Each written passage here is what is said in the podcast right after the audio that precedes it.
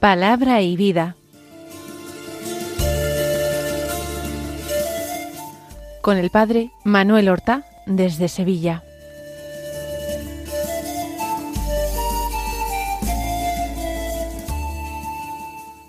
En el nombre del Padre y del Hijo y del Espíritu Santo.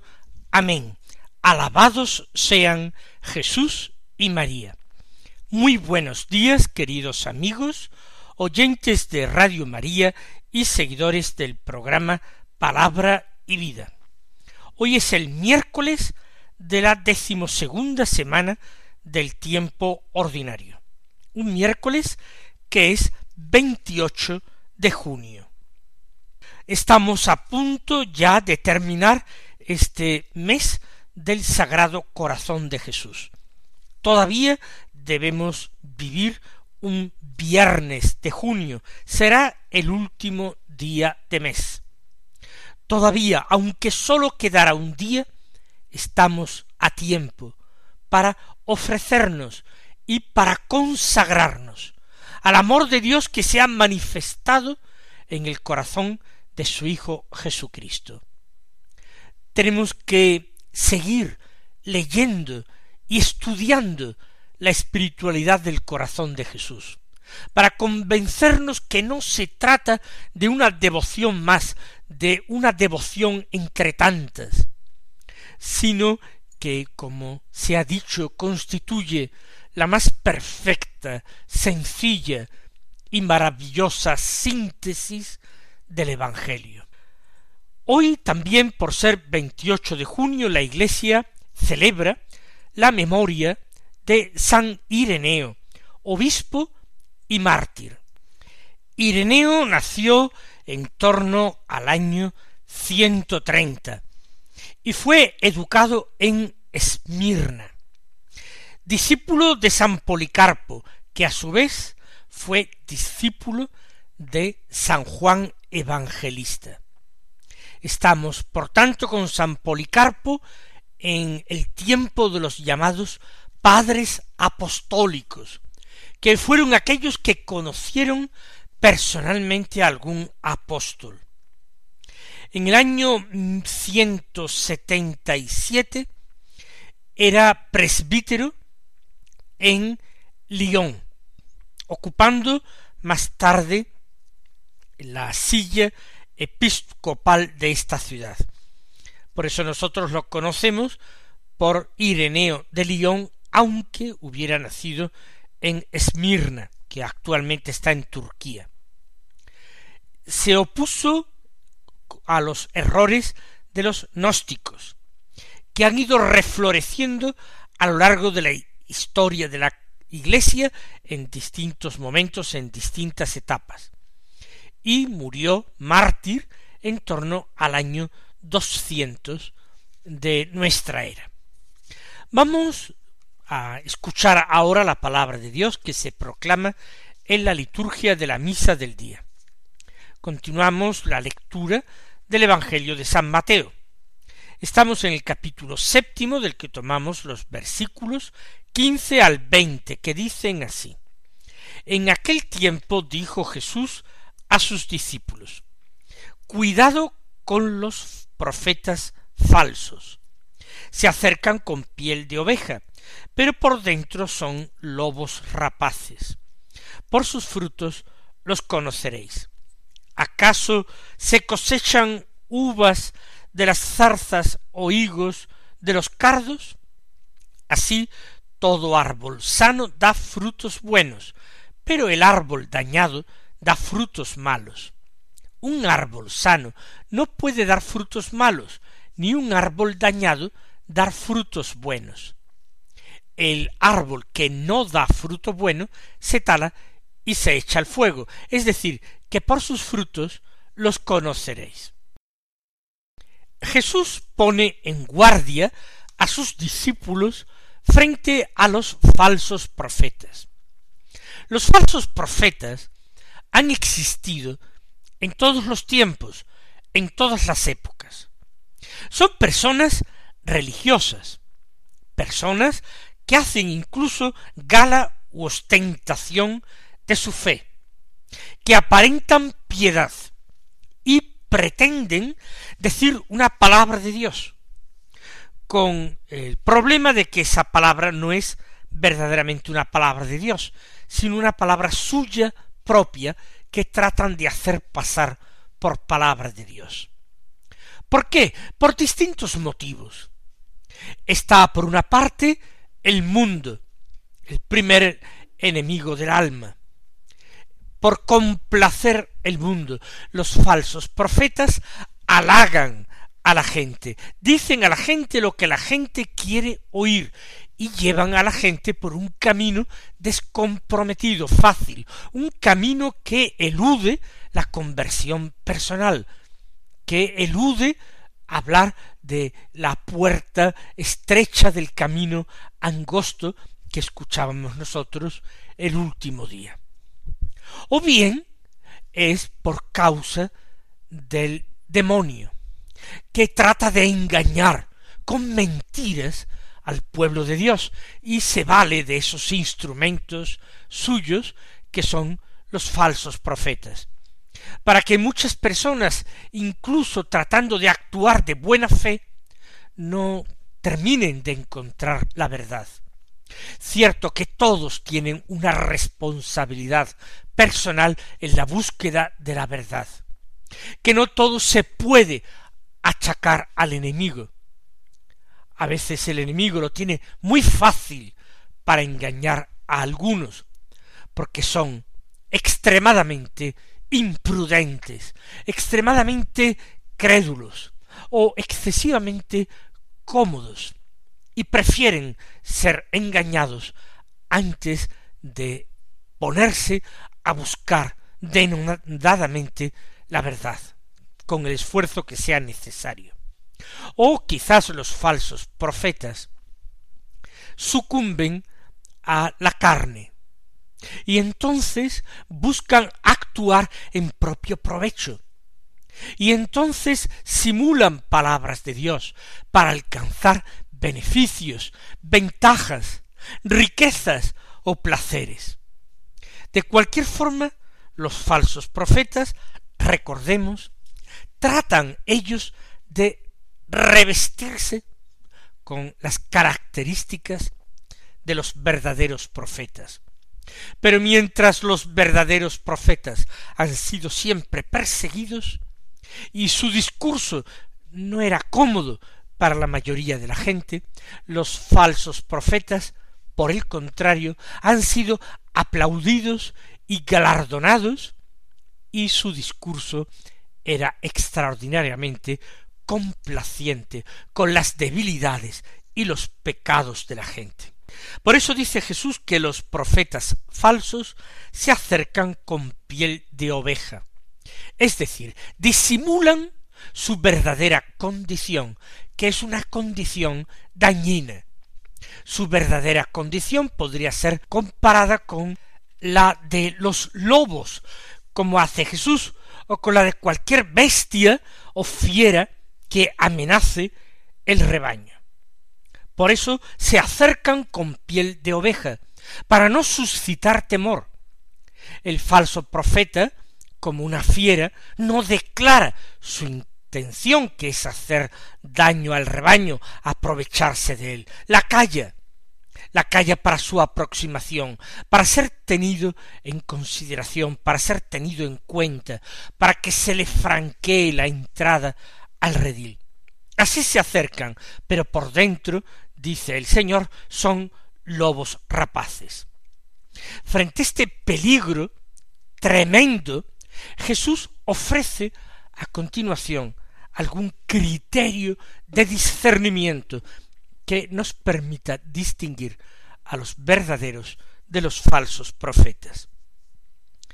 Y dice el Señor, ¿acaso se cosechan uvas de las zarzas o higos de los cardos? Las zarzas y los cardos son eh, hierbas, maleza, inútil, estéril. Las uvas se cultivan de las viñas, los higos de las higueras. Las plantas que son malas, la maleza, no proporciona, no da nada bueno, es incapaz de producir una fruta buena y dulce. Por tanto, alguien que tiene el corazón malo, que ha sucumbido al mundo, al demonio o a la carne, ese es incapaz de producir frutos buenos. Todo árbol, concluye el Señor, que esté sano, ese da frutos buenos, pero el árbol dañado da frutos malos. El Señor ha cambiado la comparación. Primero ha puesto como ejemplo dos arbustos llenos de espinas que en sí no son fecundos, zarzas y cardos. Y ahora pasa al segundo criterio, que es el de la salud del árbol. Si es árbol sano, dará frutos buenos, si es árbol dañado, dará frutos malos. Es decir, si se dan cuenta, dos criterios. Unos que por sí mismos son totalmente infecundos. A esos hay que desecharlos. Con esos ni hablar. Otros que aun pudiendo ser buenos, están dañados, se encuentran enfermos, y por tanto sus frutos serán malos. Un árbol sano, dice Jesús, no puede dar frutos malos, ni un árbol dañado puede dar frutos buenos. Es un criterio de discernimiento sencillo. Basta con observar los frutos que se producen de la actividad del profeta, basta examinar las virtudes que practica o mueve a practicar a los demás o enseña a practicar a los demás para darnos cuenta si es un buen y verdadero profeta o es un mal y falso profeta. El Señor al final del texto resume el criterio añadiendo que por sus frutos los conoceréis. Criterio de los frutos. Pero antes de terminar el Evangelio, el Señor da una recomendación muy precisa para el caso en que se detecte a un falso profeta. El árbol que no da fruto bueno se tala y se echa al fuego. Es decir, no hay que andar con contemplaciones. Si alguien es discernido como falso profeta, una persona, una obra, una institución, un libro, una corriente teológica, lo que sea, si es percibido como falso profeta, entonces hay que desecharlo, hay que apartarlo de la comunión de la iglesia para que no contamine. Por eso dice Jesús, se tala, como una rama que se aparta del tronco y se echa al fuego.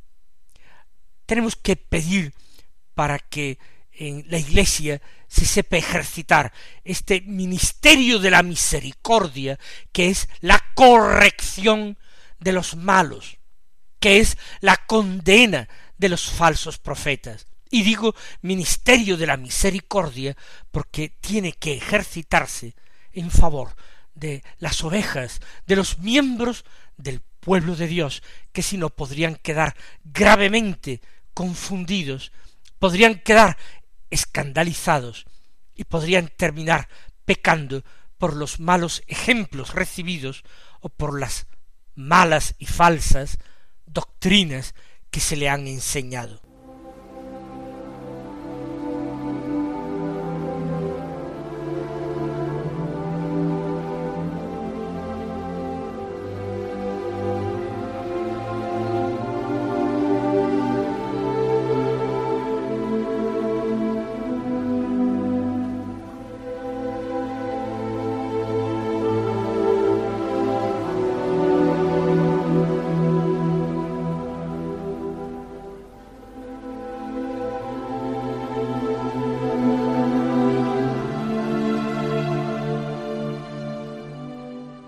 Escuchemos ahora y meditemos, aunque sea brevemente, en la primera lectura de la misa. Se está leyendo el libro del Génesis, el ciclo de los patriarcas.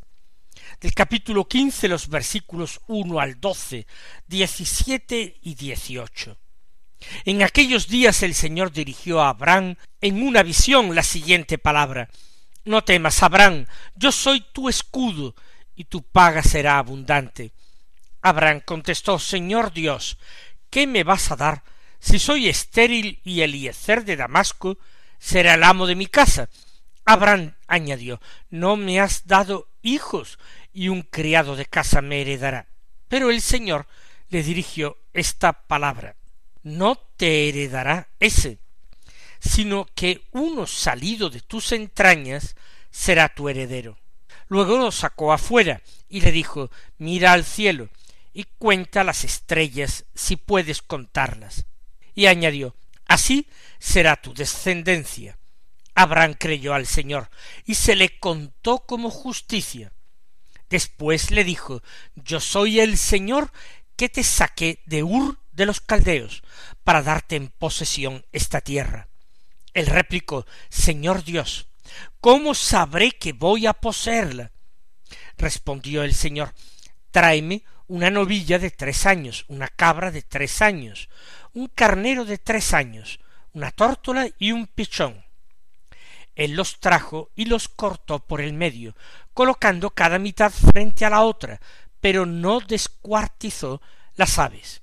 Los buitres bajaban a los cadáveres y Abraham los espantaba. Cuando iba a ponerse el sol, un sueño profundo invadió a Abraham y un terror intenso y oscuro cayó sobre él. El sol se puso y vino la oscuridad. Una humareda de horno y una antorcha ardiendo pasaban entre los miembros descuartizados. Aquel día el Señor concertó alianza con Abraham en estos términos. A tu descendencia le daré esta tierra, desde el río de Egipto al gran río Éufrates. En la escritura se presenta a Abraham como modelo de los hombres creyentes. Él es, por excelencia, el hombre que creyó y que de esta manera se hizo amigo de Dios. El Señor le hablaba a través de locuciones y de visiones. En el texto de hoy se le da una palabra que es una promesa, pero que viene precedida por una exhortación a la confianza. Lo primero que se le dice a Abraham es no temas. ¿Cuántas veces no hemos escuchado en la Sagrada Escritura esta palabra dirigida por Dios a los hombres? En el Antiguo, en el Nuevo Testamento, son las palabras con las que el mismo Jesús resucitado conforta a sus discípulos atemorizados. Soy yo, no temáis. Por tanto, no temas es lo primero. Y la promesa viene a continuación. Promesa de defensa y promesa de retribución. La primera de defensa, yo soy tu escudo. Claro que vas a tener enemigos, adversarios, dificultades, pero yo soy tu escudo, es decir, yo te voy a proteger, te voy a proteger de una manera eficaz, de una manera que no siempre tú entenderás, que quizás te parecerá insuficiente, o llegarás a creer que tu Dios te ha abandonado, pero tú crees firmemente esta palabra que se te ha dirigido. No temas, yo soy tu escudo. La promesa de retribución es y tu paga será abundante. Dios no es derrotado por los hombres en una competición de generosidad ni de amor. Dios es siempre más grande porque ama más y porque es sin absolutamente ninguna medida más generoso que los hombres. Por tanto, tu paga será abundante. Abraham, sin embargo, quiere focalizar la promesa en un aspecto, en un punto que le preocupa. Su esterilidad, su ausencia de hijos, de herederos, que puedan un día quedarse con las riquezas de Abraham y hacer pervivir su nombre. No me has dado hijos, dice Abraham, un criado de casa me heredará. Eso es un sufrimiento grande para aquel hombre, en su contexto, en su cultura, pero el Señor le promete, ese no te heredará, sino que será tu heredero un hijo nacido de tus entrañas, un hijo ni siquiera adoptado, sino salido de tus entrañas, aunque parezca imposible. Y Dios quiere que Abraham crea, y que crea firmemente y claramente. Lo sacó afuera. Le invitó a mirar al cielo, las estrellas innumerables, y le dijo, prueba a contarlas, si puedes. Y le añadió, así será tu descendencia. No será solamente un hijo, será todo un pueblo que nacerá de Abraham, un pueblo importantísimo, que por amor a Abraham será el pueblo elegido de Dios. Y Abraham creyó al Señor y se le contó como justicia. Esto es extraordinario. No existía la ley. Abraham no podía santificarse por medio del cumplimiento minucioso de las normas, de los preceptos, de los mandamientos. Él hizo lo que se le pedía, lo que se le pidió. Fiarse, creer. En esto realmente destacó y sobresalió. Abraham creyó al Señor y se le contó como justicia. Ojalá también nosotros sepamos destacar en fe. Ojalá también nosotros vayamos haciendo cada vez más firme esta virtud teologal. Ojalá nos vayamos convirtiendo como Abraham en grandes amigos de Dios. Mis queridos hermanos, que el Señor os colme de bendiciones y hasta mañana si Dios quiere. Han escuchado en Radio María Palabra y Vida, un programa que dirige el Padre Manuel Horta.